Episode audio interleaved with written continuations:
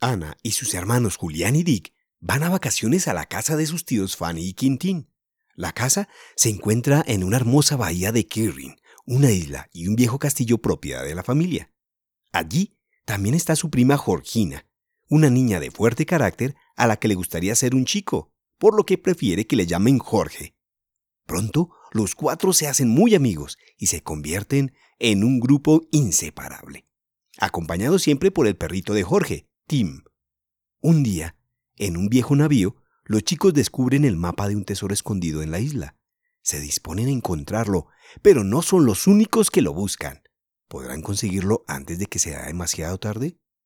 Los cinco y el tesoro de la isla, de Ned Blyton.